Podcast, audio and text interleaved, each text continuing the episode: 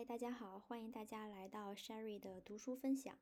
呃，今天呢，我想读一本新的书，这是一本呃英文书，它的名字叫《The Handmaid's Tale》，作者是 Margaret Atwood，其实是一名加拿大的女性作家。呃，我最近看美剧《侍女的故事》，实在是有点太着迷了。我对于呃 Atwood 她所建塑造的这个。虚构的世界特别特别感兴趣，所以我非常想把这个这本书的原著来读一下。其实我之前我也没有完整的读完一本英文小说，所以嗯，我也想借这个机会，因为其实我不知道这个节目有多少听众在听，它其实主要是为了督促我读书而设立的，所以嗯，我会。一边以学英语的态度去读这本书，一边去体会他所塑造的这个世界、这个故事。嗯，每一次我会这这个英文书，我就会多准备一些，因为也会有我不认识的生词，或者有我认识的词儿，但是我可能读不准，我都会提前查一下。所以这本书的进度肯定会被会比《文明的冲突与世界秩序的重建》要慢。而且我最近的主要任务还是要先把那本书给读完。呃，之后呢，我会把我每一章里面。不认识的词儿，或者是容易读错的词儿，或者是嗯比较生的词吧，我都会贴到我们的备忘录里，大家都可以看到。呃，如果大家想要 PDF 版的这个书呢，大家可其实可以直接在网上搜就就有。如果你找不到，你可以来找我，我会可以分享给你。好，那我们现在来读这个第一章，Chapter One。We slept in what had once been the gymnasium.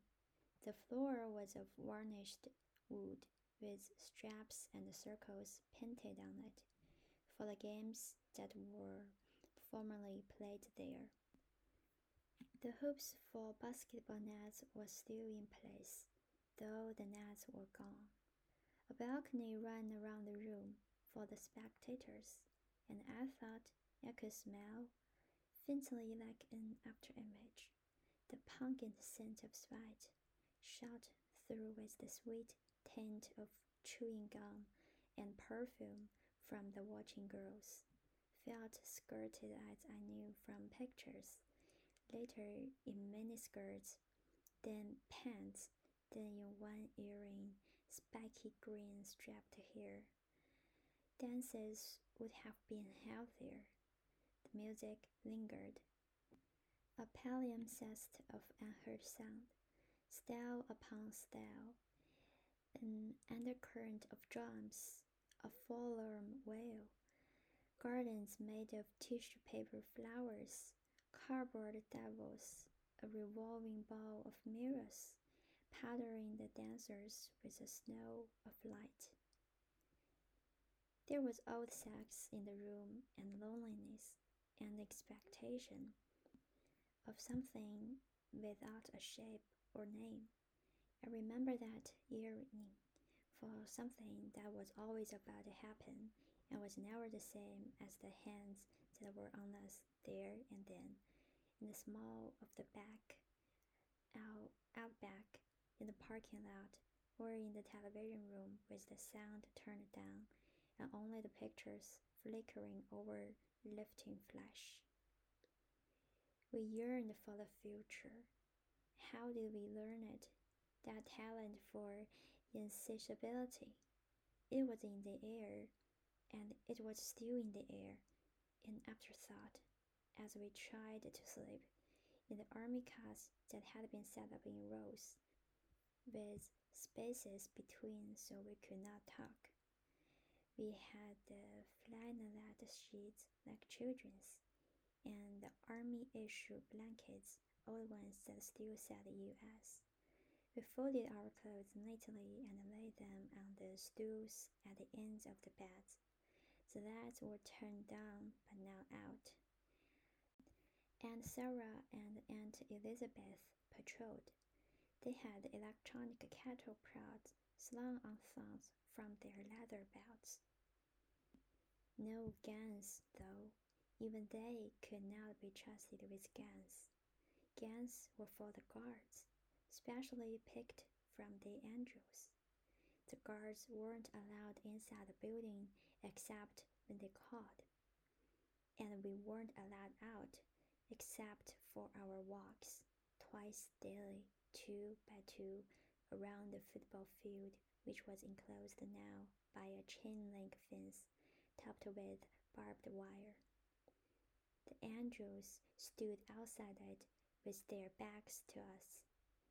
They were objects of fear to us, but of something else as well. If only they would look.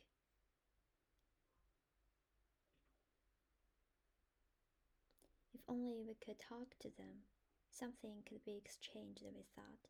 Some deal made, some trade off. We still had our bodies. That was our fantasy.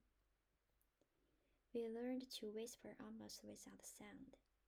In the semi darkness, we could stretch out our arms when the ants weren't looking and touch each other's hands across space.